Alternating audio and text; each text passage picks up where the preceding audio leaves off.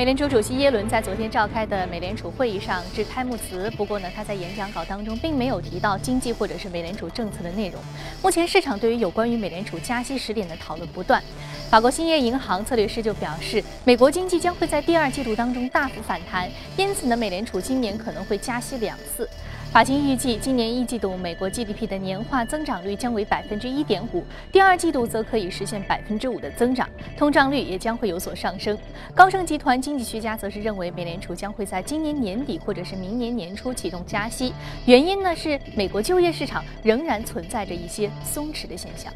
石油市场方面，伊朗核问题谈判各方达成框架性的解决方案，国际油价昨天出现获利回吐。由于油价没有能够大幅反弹，美国石油企业仍然需要。削减支出。过去六个月油价大幅下滑，能源生产商迅速地做出了反应，闲置了将近八百台的钻机。在接近去年十月峰值的一半，近几周钻机数下降趋势有所放缓。一些人士认为，钻机数量减少百分之五十到百分之六十将是最大的极限。那在连续七个月下降之后，世界发达经济体的通胀年率在二月份有所上升。经合组织周四发布的数据显示，其三十四个月成员三十四个成员国二月份的通胀年率从去年同期的百分之零点五升至了百分之零点六，但是仍然远远低于大多数央行所设定的百分之二的目标。欧洲央行在周四公布的会议纪要当中称，欧洲央行。政策的制定者一致地认为，QE 的实施是受到保证的，而且呢，欧洲央行将会坚定不移地、毫不犹豫地实施 QE 计划。会议纪要还显示，欧洲央行官员准备好在必要的时候调整刺激力度，并且组建委员会，视负的百分之零点二的存款利率为有效下限。另外呢，委员会成员普遍认为，已经看到了最新政策所带来的积极影响。日本媒体二号刊文称，作为全球经济的增长极，亚洲经济的强劲局面将有望持续至二零一六年。根据亚洲开发银行预测，区域内经济2015、2016有望实现百分之六点三的增长。文章认为，原油价格走低和国际和美国经济复苏等等的推动，亚洲经济将会全面保持强劲的势头。其中，依靠改革路线不断跃进的印度，有可能会成为高速增长的领头羊。好，刚刚我们在纵览了一下宏观方面的消息。我们知道，隔夜呢，美股由于利好的经济数据的推动，因此呢，出现了一个逆势的一个上涨。接下来我们看一下具体的一个表现啊，道琼公司。工业平均指数上涨百分之零点三七，纳斯达克综合指数上涨百分之零点一四，而标普五百指数的上涨幅度是百分之零点三五。好，接下来我们再来关注到的是第一财经驻纽约记者葛维尔在收盘之后给我们发回的报道。首先来看经济数据方面，美国公布上周首次申请失业救济金人数下跌两万人，报二十六万八千人，好于市场预期。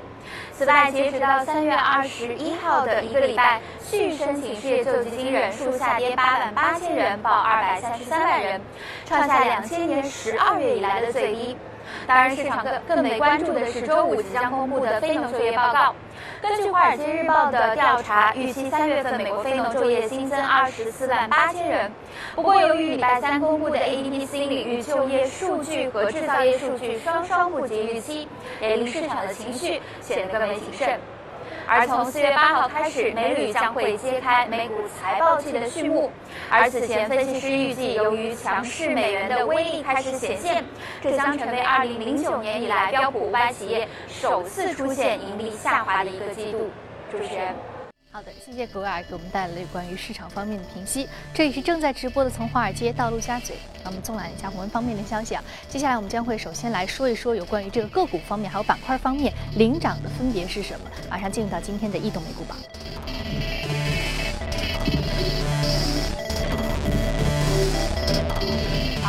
天我们请到现场的嘉宾呢是来自于国泰基金的基金经理吴向军先生，吴先生早晨好。早上好。另外呢，我们将和数据观察员朱勇一起聊一聊有关于 A 股数据面的话题。早上好，朱勇。于飞，早上好。好，那我们在一开始呢，我们先来聊一聊这个伊朗核问题谈判有了一个最新的进展，达成了一个协议的框架性的这样一个文件啊。那吴先生，这样一个我们说伊朗核问题六方会谈已经是谈了很长的时间了，那这样一个框架性的协议，接下来会对于这个伊核问题的解决会有什么样的一个直接性的利好，并且对于整个的这个地缘政治会有什么样的一个潜在的影响？这个利好确实非常大的，呃，而且我呃觉得很开心，这个伊朗能够重新回到国际的大家庭里面来。那么伊朗的问题呢，跟伊朗跟美国交恶已经几十年了，当然它就是跟全世界交恶也几十年了。那么这次呢，就是呃，在他的新的总统领导下呢，他们的也实行了开放的政策，那么在很呃核问题上做一些妥协，但是呢，同时换取了呃整个欧美的对它的这个制裁的解除。当然，这制裁解除可能还有一段时间，可能几个月的时间慢慢解除，但是呢，对它的民生是一个非常好的一个刺激。那么它的呃另一方面，它的呃原油的出口也会慢慢的恢复，呃，那么当然会对油价。有一定的这个负面的作用，呃，可能会呃，它是有呃三百多万呃这个铜每天的这个产量，会慢慢慢慢的回到呃呃国际原油市场上面，啊，所以说呃对原油的供应呢是可能会有一定的压力，那么原油的价格呢，如果没有相利好的话呢，可能会在这个呃消息下面会会受受到一定的往下的压力。所以说，继续下跌，可能这样一点点的一个获利回吐的情绪会比较的严重。有可能的，但是呃，我们也呃不能够就是忽视其他的风险，比方说呃，沙特在在也门方面方面的这个政治呃还有军事行动，其他方面风险都也都是有可能。但是呃，我想从总体上来讲的话，呃，伊朗呃的核问题的解决呢，对整个呃中东地区的稳定呃是一个好事，对它的长期的。呃，油价的稳定也是个好事。嗯，所以说这件事情给我们整个的啊油价的这样一个国际市场的价格的，包括说它接下来的一个供应的情况呢，可能我们会近期它会使得这个油价有一些获利回吐的情绪。但是呢，从长期来看，从整个世界政治格局来看，这对于这个伊朗核问题这个解决是有一定的稳定的作用的。对，嗯，好，那接下来呢，我们在聊完了宏观之后，我们再来看一下有关于这个隔夜领涨的板块和个股分别是什么，通过榜单了解一下。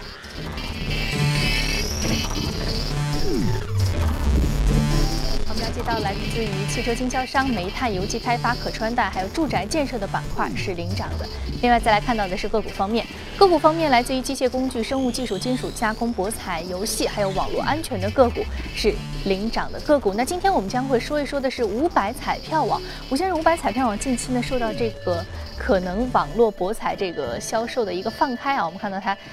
隔夜的这个股价是上涨了百分之十七点九五，那它目前的价格是十二点二九美元每股。我们上一次说五百彩票网的时候，我们是说有关于这个政策对于。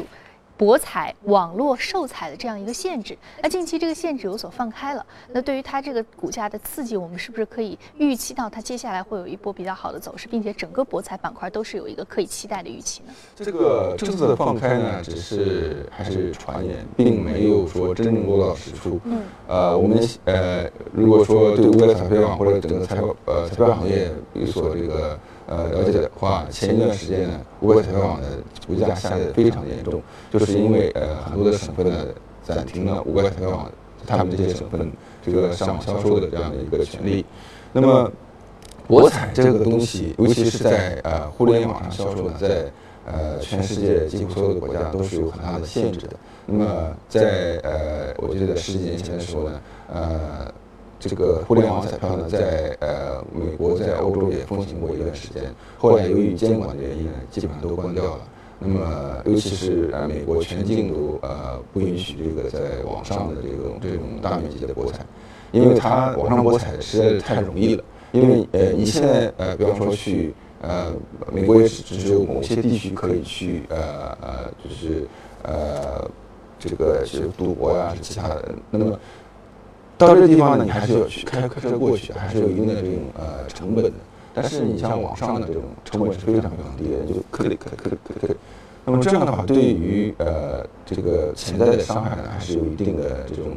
呃这个还是比较大的。那么所以说，世界各国呢对这方面的态度呢，也虽然不一样，但是总体来讲的话，呃趋严为主。那么呃中国呢前一段时间呢也是比较放松。那么最近一段时间我们也就是今年啊。呃，它的管理是越来越严的，但是呃，昨天的这个消息可能放出来说有可能会放松，这个东西的政策呢，我们大家都不好去预测，但是呃，我个人的判断呢，呃，博彩呢不应该是呃一个比较呃很大的一个产业，这个产业可以存在，但是呃，政府对它的把控呢，可能还是稍微会严一些。嗯，其实我们说到二零一四年是互联网彩票的元年啊，这个。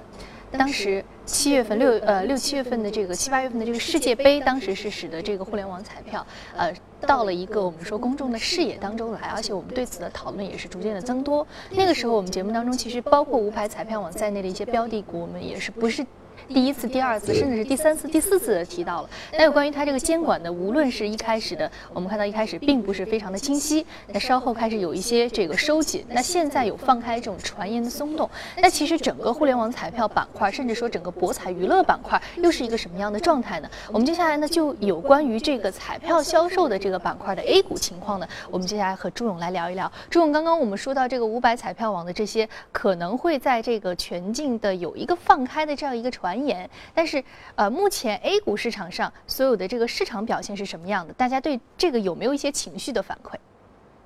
好的，宇飞，其实这条政策对于整个彩票行业的影响是非常的大。呃，不论是资本市场的股价的表现，还是整个的销售，呃，我最近看了一下这个数据面啊，呃，彩票行业的销售急剧下滑。呃，当然这因为是传言，所以呢对。股价的影响非常大，五百万彩票网呢是一个风向标，今天肯定会对 A 股上市公司当中的一些相关的上市公司呃有刺激啊。去年的时候我们在梳理彩票行业的时候，呃，销售收入啊，它的增长是迅猛的发展啊，呃，突然遭到了这样的一个遏制，现在传言又出来了，大家又有了好的期盼。我们来看一下我国彩票行业的整个发展的一个空间。从这则数据就可以看得出来，中国彩票业还是有很大潜力可以挖。目前国内的彩票的销售收入的比重占 GDP 的比重仅仅为百分之零点五零，而这个数据啊，欧美的占比达到百分之三。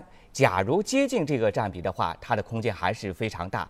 那目前上市公司当中的。呃，涉彩类的个股有哪些？第一种是直接的行业内的公司，中体产业是龙头，另外有两家是港股上市，啊，其他的最直接的有宏博股份、安利股份、东港股份等等。另外，行业外和流量互相共享的一些公司，乐视网、悦传媒、高鸿股份，包括像啊姚记扑克、天虹商场等，都是也有这方面的涉及。好的，以上是彩票类的相关数据一飞。好的，谢谢朱勇给我们简单的介绍一下。看来这则消息的这个传言对整个彩票行业的影响还是非常之大的。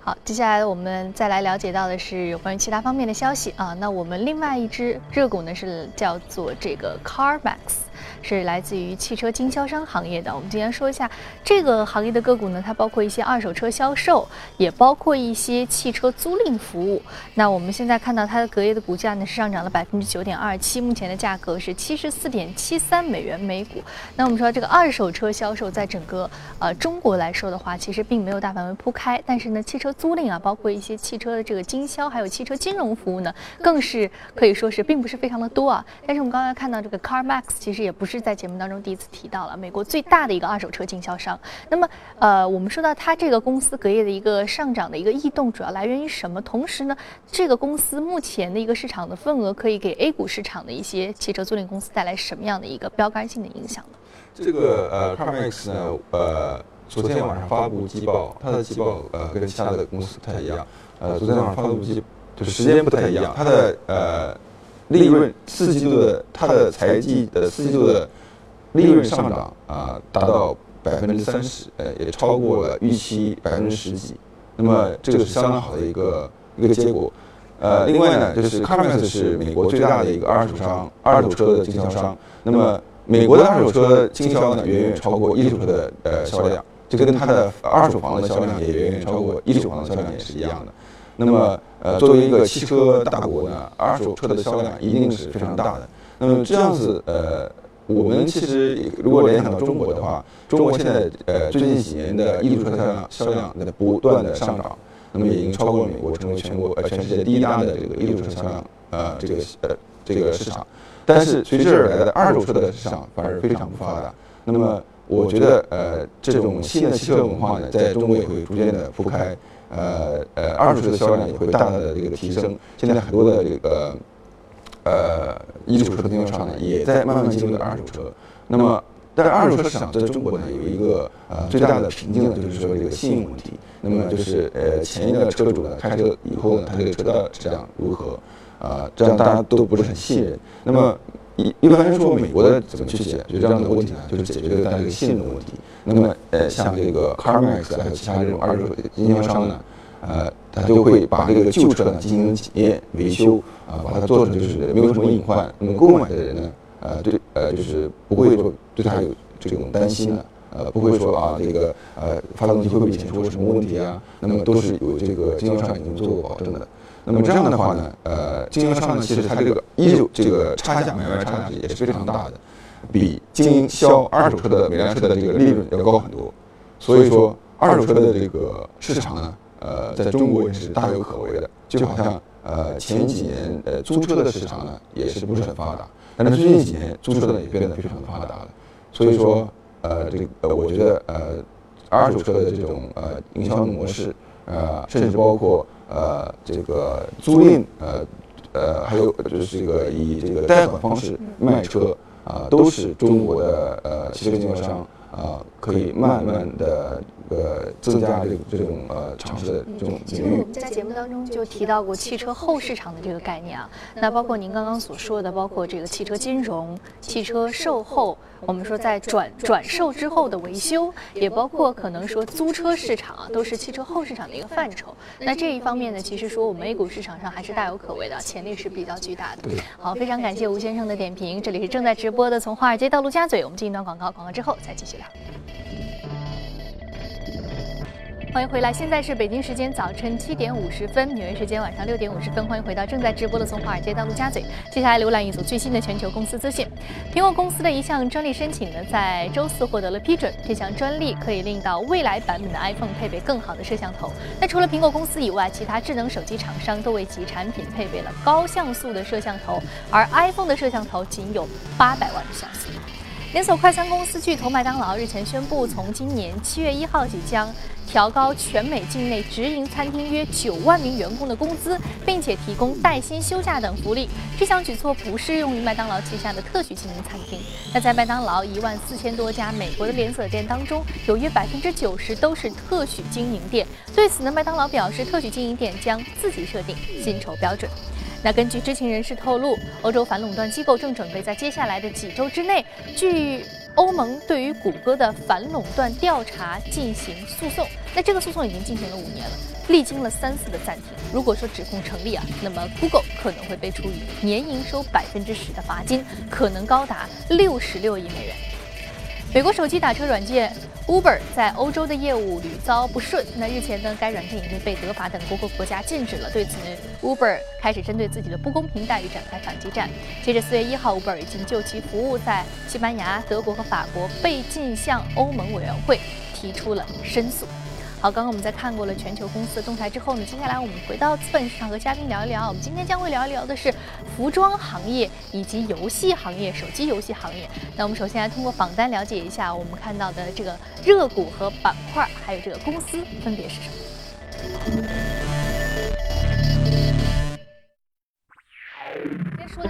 Brand 这一支来自于服饰的个股，那另外一支呢是来自于这个手游行业，叫 King Digital。那我们先说一下 Hans，Hans 这个公司呢是主营高质量的内衣的这样一个公司，和 Victoria's Secret 这种呃时尚产业更时尚这个意味更浓的这个品牌可能还不太一样啊。呃，不太一样，Hans 呢是美国呢是全这个全世界家喻户晓的一个内衣的品牌，嗯它的内衣呢跟我们想象的这个 Victoria's Secret 维密这个内衣呢呃是不太一样的，它主打的是男女士各类各内衣呢。呃，它不做不做什么广告的，啊，它也不是性感路线的，就是穿着舒适。那是不是和 Gap 很像？呃，Gap 主要它不做内衣的，它也做也在做内衣。它的这种对于质感的要求和 Gap 比较像。他的呃品牌呢，就是注注重呃质质量，比方说它的男士内衣全都是棉的，纯棉的。那么它也是有很多非常贴心的这种设计，比方说他的内衣的，我们每个人穿这个衣服的时候都有一个这个标签，标签总会磨脖子。嗯。它的内衣上面没有这个标签的，都是印上去的，就是它不会摸你的脖子，你不用去解它。嗯，那么而且它也是呃，就在这种很多小的方面呢，是非常的呃贴心的，而且它的设计呢，就是从各个方面呢，呃，就是从一个非常大众的品牌，那么大家去买的，去就是呃商店呢去买，它也不贵，但是质量又非常的好，所以说呃，它它的呃最近一段时间呢，呃过去四四三年的话，呃股价上涨了四倍，现在是一百呃多亿呃美金这么样一个，对不起，一百多亿美金这么一个呃市值，而且呢它是过去的一年上涨百分之八十，它为什么表现这么好呢？就是它的业绩表现也非常的好，它不是很不是很 sexy 的股票。那我一直在这个呃。这个节目上经常讲的就是很多不是很 sexy 的股票，但是除了互联网之外，除了这个呃其他这种很 sexy 的股票之外呢，还是有很多传统行业是可以做的非常的好的。你像 Hans 就是其中的一个，他的方法呢就是说，他去收购其他的小的内衣品牌，然后整个的话，他的整个营销的网络，他的生产网络上去，他从生产到营销都是他自己做的，他能控制质量，控制成本。那么它不断的进行收购之后呢，就把这个它的自己的这个 franchise 做得越来越大，啊，也是呃提高它的这个竞争力和它的呃这个利润率的一个非常好的一个手段。嗯，我们说到它提高这个竞争力和利润率的手段，我们近期其实有另外一个品牌，就是凡客诚品。啊，凡客诚品在零九年、一零年的时候，那个时候是非常鼎盛的一个时期啊。但近期它可能这个库存也包括这个裁员风波之后，它进行了一些整改。那近期也是首推这个高质量的一个产品啊，走这个质量尖端路线。那这个其实和我们之前刚刚说的这个 Gap，包括这个日本的优衣库，也包括这个 Hans，其实他们都是走舒。是高质量的，我们说纯棉路线啊。那您觉得就是凡客诚品接下来这个转型步伐，可不可以从 Hans 这个股票当中有一些借鉴？呃，我对凡客的它的呃整个的经经的这个策略呢，以前肯定是过于繁杂，现在的回到了基本。他们一直在说我们回到基本，回到对这个呃符合老百姓的这个产品，产品产品为王。我觉得这个呃策略是对，但其他方面我不。不好去制品，但是我觉得这个以产品制胜，拿出老百姓、消费者最喜欢的产品，呃，我觉得这样的策略永远是对的。您觉得这服装行业也是一样的，产品制胜啊？我们传统行业的当中的一些就这个质量作为重要的一个非常重要的核心竞争力。哎，朱勇，其实有关于这个纺织服装行业的话题，刚刚我们说到这个凡客成品以质量为王的这样一个新的策略，那朱勇你怎么看待这个问题？啊，其实刚才向军说的这家公司我也非常熟悉啊，因为我也是啊经常买它的产品。那说到整个服装行业在我国目前的情况，从零售来看，呃，这个数据不是非常好。但是我们发现资本市场服装类的个股表现的风生水起啊，主要是他们多重题材啊，所以导致了他们呃有资金大幅度的追捧。我们来梳理一下这个行业的情况。去年的数据显示，我国的服装零售的情况是。零售额同比增长百分之一，这个增速较一三年下滑四个百分点，增速较一三年低了三点七个百分点。呃，还是数据显示没有明显的上升，但是终端消费低迷子板块的业绩拐点呃渐渐的显示出来。我们从顺序来看，家纺、休闲、鞋类、男装、女装和户外，家纺是第一个出现复苏的。家纺从去年的二季度开始就迎来营收和利润的向上的拐点，休闲和鞋类去年二季度起出现降幅收窄的迹象。另外，男装是去年的三季度营收增速开始企稳，女装呢，呃，二零一三一四业绩大幅度下滑调整，一五年可能先于户外出现业绩的反转，这是一个整个服装行业的一个复苏的顺序。多重题材的纺织概念股，我们梳理了一下业绩确定性提高的、转型延续的、体育产业主题的、迪士尼和国企改革的。其中我们看到大家呃比较熟悉的探路者啊、贵人鸟、奥康国际啊，呃，包括嘉兴丝绸等等个股，呃，最近的涨幅非常大，有的已经翻倍啊。主要并不仅仅是服装的概念。好的，宇飞。嗯，好的，谢谢周勇给我们梳理一下。我们刚刚说到这个产品质量关键，周勇梳理的这个个股当中，也不仅仅包含的是仅仅是纺织服装这样一个传统定位的企业，包括其中一些文化。刚刚我们看到迪士尼板块就是一个非常好的例子。好，这里是正在直播的从华尔街到陆家嘴，非常感谢吴先生和朱勇的精彩点评。